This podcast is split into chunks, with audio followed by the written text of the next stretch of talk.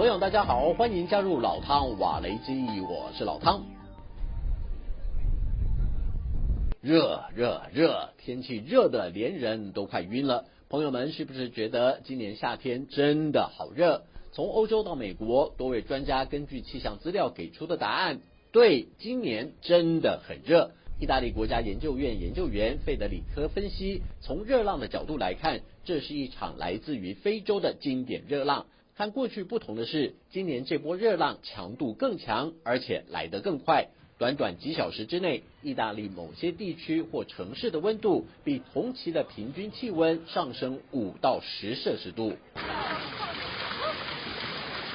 罗马竞技场外的喷水口是游客降温消暑的好帮手，饮水机站更是排起长长人龙，要装满保特瓶，随时补充水分。世界气象组织也发出警示，随着热浪发生的频率、时间和强度不断增强，全球暖化的情况已经和联合国政府间气候变迁专门委员会的报告完全一致。加上圣婴现象的推波助澜，横跨南欧、北非和西亚的地中海地区，恐怕正处在异常艰难的时期，因为热浪还在早期发展阶段。未来还会越来越热，高温情况可能会持续到八月以后。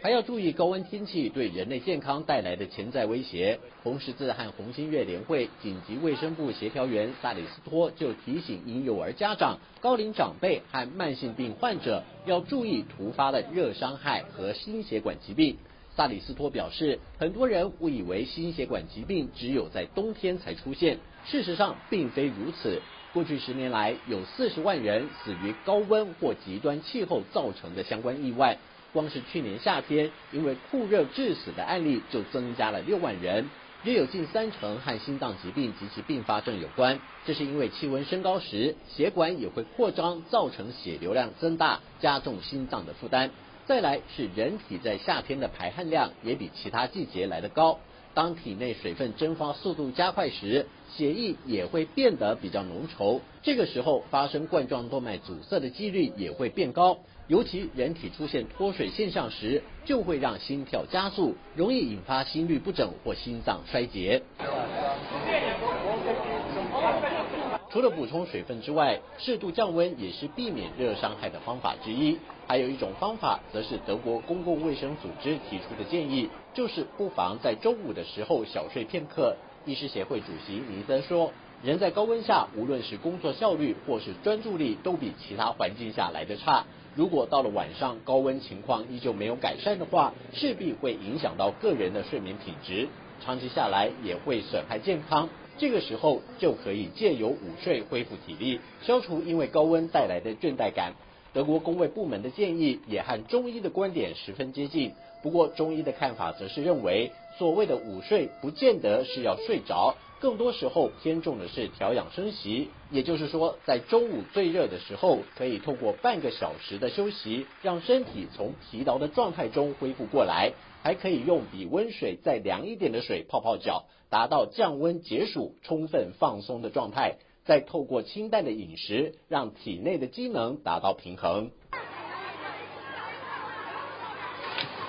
天热玩水更是最受小朋友喜爱的夏季活动之一。不过，根据世卫组织的统计，全球每年约有二十四万人溺水，也是一岁到二十四岁族群的十大死因。玩水虽然是消暑良方，但是运动伤害专科医师也强调，玩水更要注意安全戏水，像是从高处入水或是直接跳进水中，都是危险性很高的错误方式。家长和孩子一定不要做这种动作。一旦入水姿势错误，颈椎或是胸腔会在入水瞬间承受高达数百公斤到上吨的压力。万一有个闪失，很可能会造成高位截瘫或是脏器破裂的危险。其次就是人体在高温情况下，瞬间进入到温度相对更低的水中，肌肉一下子适应不过来，也容易出现抽筋的现象。如果是在有安全保障或是有救生员的泳池，一旦发生意外，还能得到紧急救护。万一是在野溪、野河这些没有安全设备的环境中，如果出事了，很可能就会成为一辈子难以挽回的遗憾。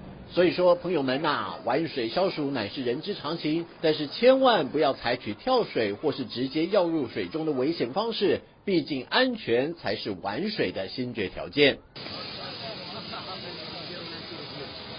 这波热浪一直从南欧逐渐延伸到北美和亚洲地区，尤其现在又是假期和避暑的高峰，加上疫情减缓之后，人们对于出游也变得更加兴致勃勃。尤其是地中海周边国家，像是意大利、希腊等，都是游客心目中的首选。但是随着圣婴现象的发生，地中海国家的旅游业也正面临空前的挑战。气候专家和科研团队就列出了五大危机，正在冲击这些旅游胜地。首先就是热浪来袭，一对从挪威来到罗马度假的夫妇就失望地说，动辄摄氏三十八度到四十度的高温，已经让他们感受到高温带来的不舒服，难以忍受的头痛、手脚肿胀，甚至不时会产生的昏厥感受，让他们决定提前一个星期结束假期。女主人就说，她再也不想过一个会产生头痛和令人昏厥的假期。与其在这个地方饱受煎熬，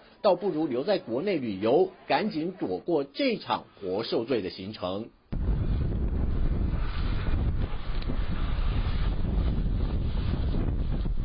再来是接二连三的野火烧山，希腊消防队员安杰洛就说，现在消防用水的调度变得很吃紧。高温天气让许多粮食因为缺水而欠收，如今还要与祝融奋战，很多地区的水资源已经见底，农作灌溉和消防用水两大难题同时出现，使得他们必须要在这么多紧急事件中找出最要优先处理的事项。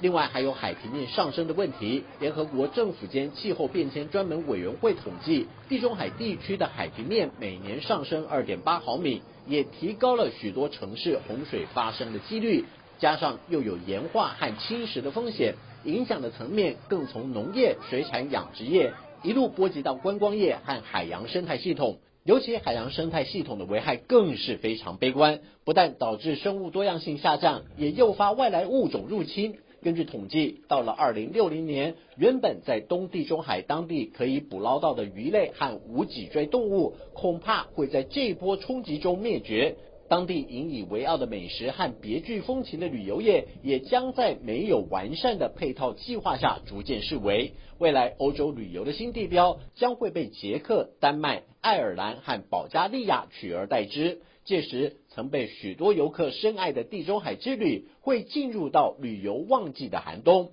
想要复苏，恐怕不是短时间内就能看见成效。好了，就到这里，我们下次见。